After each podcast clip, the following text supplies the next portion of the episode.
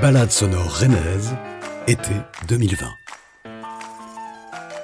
Les temps suspendus du confinement nous ont portés à considérer d'un œil nouveau la ville que nous habitons. Cet été, un guide et une application ont été mis en place pour partir à la découverte des quartiers de Rennes à travers six balades. Pour tous ceux et celles qui ne peuvent pas se déplacer, nous vous les faisons découvrir en version sonore. Partons à l'aventure.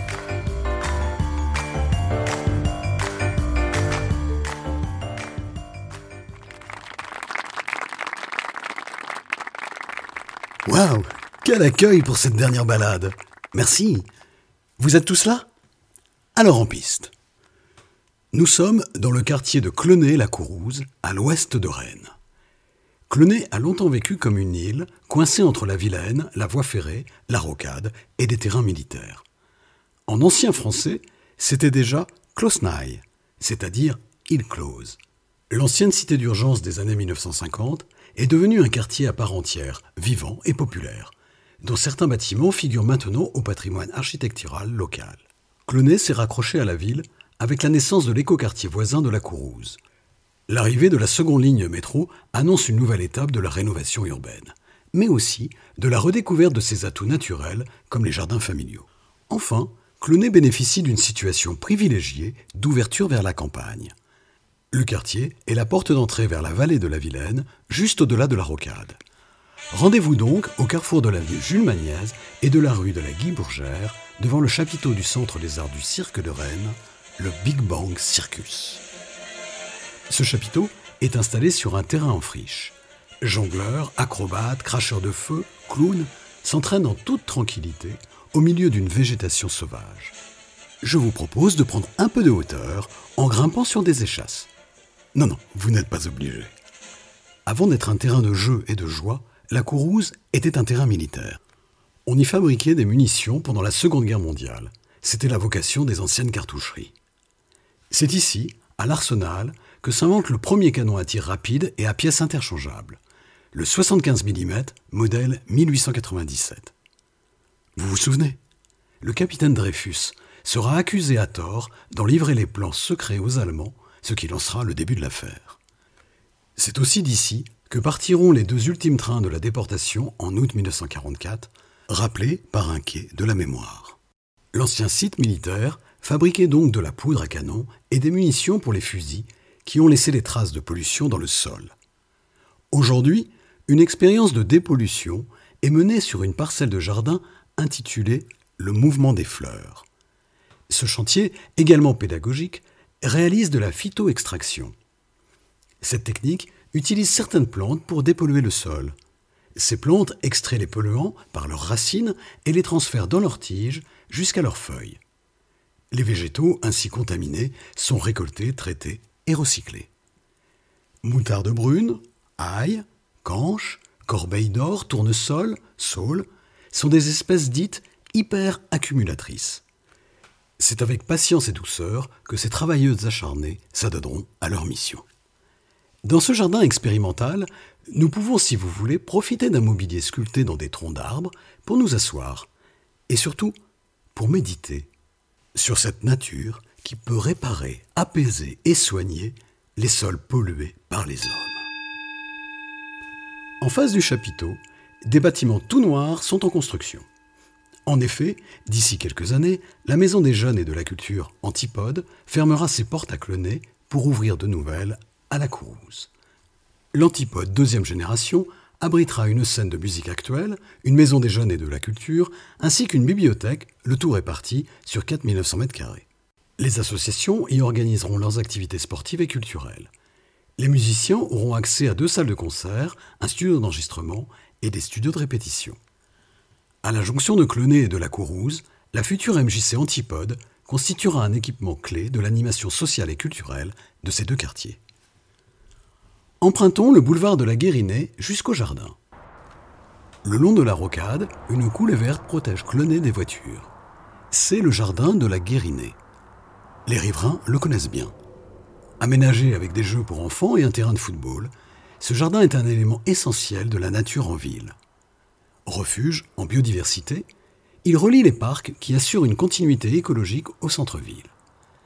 De l'autre côté de la rocade se trouvent les jardins familiaux de la Prévallée, s'étendant sur 229 parcelles de 100 à 200 mètres carrés. Chaque terrain dispose d'un cabanon où stocker les outils, d'un composteur et d'un récupérateur d'eau de pluie. Au début des années 60, l'ancienne cité d'urgence, voulue par l'abbé Pierre, accueille des familles très modestes qui quittent leur logement insalubre pour mieux se loger. En 50 ans, le quartier s'est modifié en profondeur, sous l'effet de nombreuses opérations de requalification du bâti menées avec ses habitants.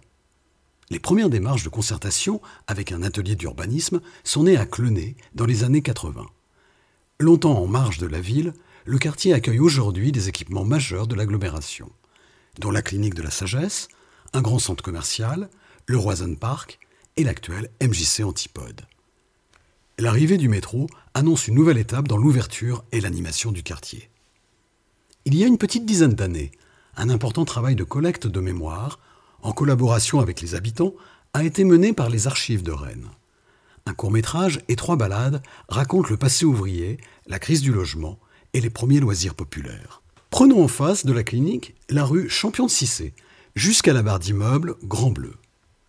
Rennes doit plus de 10 000 logements à l'architecte Georges Mayels, qui a profondément marqué la ville des Trente Glorieuses sous la municipalité d'Henri Fréville.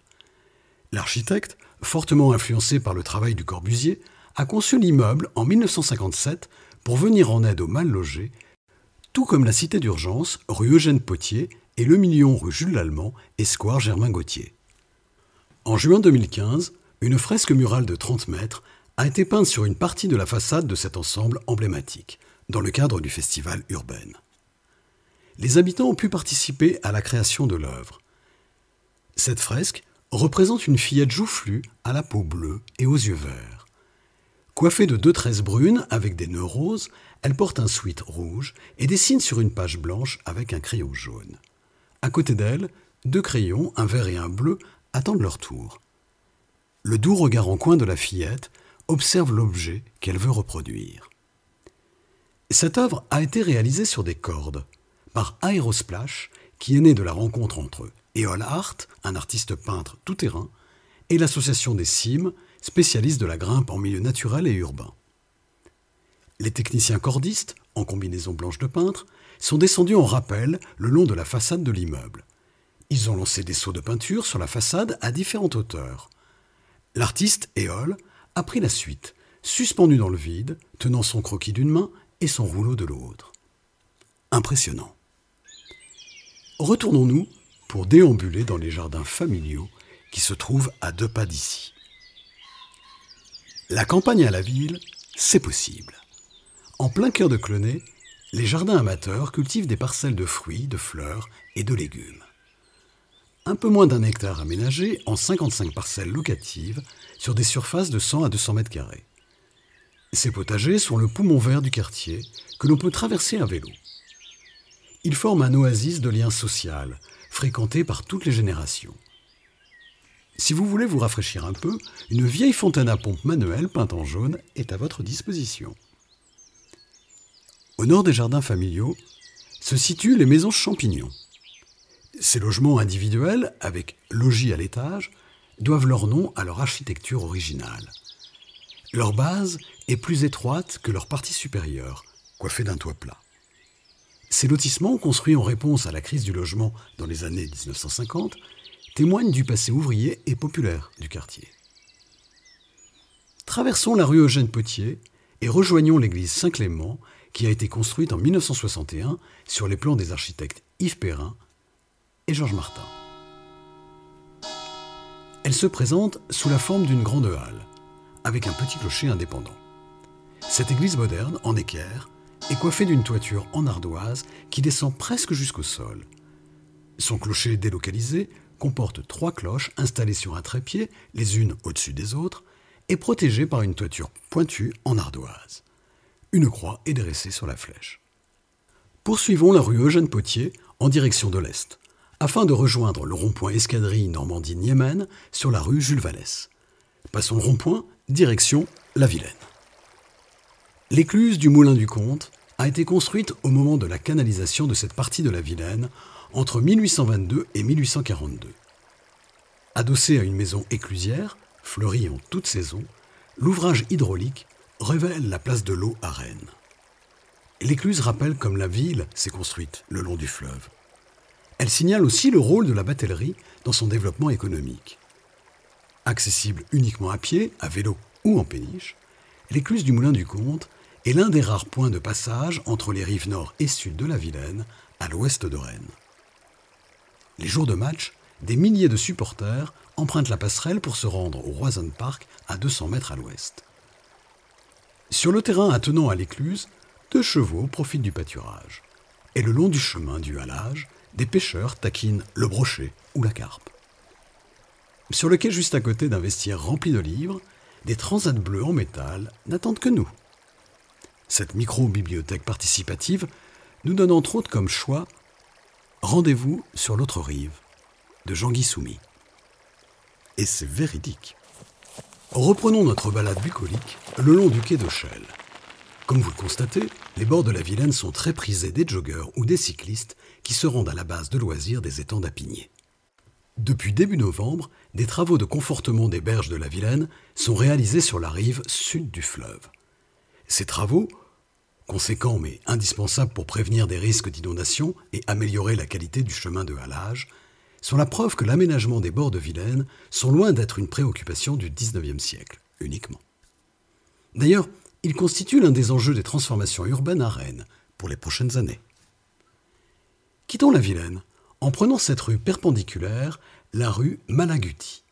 À son intersection avec la rue de la Mabilée, il est possible d'apercevoir la maison de la petite Mabilée, attestée en 1674 et donc sans doute la plus ancienne subsistant dans le quartier. C'est une maison noble à un étage avec trois fenêtres au niveau des combles. Elle est entourée de deux tours carrées et son toit est en ardoise. Le manoir de la Mabilée se trouvait à proximité. Aujourd'hui détruit, il fut le théâtre de la rencontre entre les chefs des armées royalistes et républicaines en avril 1795. Continuons le boulevard Voltaire sur la droite, et au numéro 2, nous trouverons l'ancienne demeure de l'entrepreneur Poivrel, dite Hôtel Poivrel. Implanté à l'angle de la rue Malakoff et du boulevard Voltaire, cet hôtel épouse la forme de la parcelle d'angle à pan coupé. À l'arrière, son jardin est clos de murs. La porte d'entrée se trouve dans la tourelle à gauche, couverte d'un haut toit en ardoise. La façade est construite en pierre de taille avec un soubassement de granit. Les encadrements de baies, les moulures et les chaînes d'angle sont en pierre de tuffeau. Hormis une légère modification de la distribution au premier étage et la transformation d'une partie du décor intérieur, l'hôtel construit en 1901 pour l'un des entrepreneurs les plus actifs à Rennes est conservé dans ses dispositions d'origine. Cet édifice est l'une des œuvres remarquables de la production de l'architecte Emmanuel Leray. Les façades sur rue et sur jardin sont traitées de manière très différente, l'une publique et quelque peu ostentatoire, l'autre privée, plus simple et chaleureuse. Le décor mêle vocabulaire néo-gothique et motifs art nouveau, introduisant timidement à Rennes un style novateur. Le tapis de mosaïque du grand hall peut être attribué à Isidore Odorico, père. Enchaînons sur la rue Claude Bernard, en continuité de la rue Malakoff, et bifurquons à gauche rue Alexandre Duval. Nous allons tomber sur les ateliers du vent.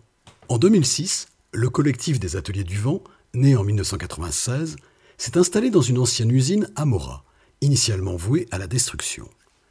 La transformation de l'usine en lieu culturel n'a pas fait disparaître les traces du passé industriel du bâtiment. Le bâtiment, en béton avec un toit plat, forme un L et devant l'entrée, un quai servait au déchargement. L'enseigne en rouge, Atelier du vent, se détache sur un fond crème. À l'arrière, un escalier métallique en colimaçon mène au bureau, et un autre à la cantine, ouverte à tous, installée sous la verrière de l'ancienne usine. Sur le parvis, une buvette avec terrasse, abritée d'une toile d'ombrage rose, nous tend les bras. C'est dans ce lieu d'exposition et de résidence d'artistes que s'achève ce feuilleton de l'été. Je prends les commandes À bientôt peut-être pour de nouvelles aventures sonores.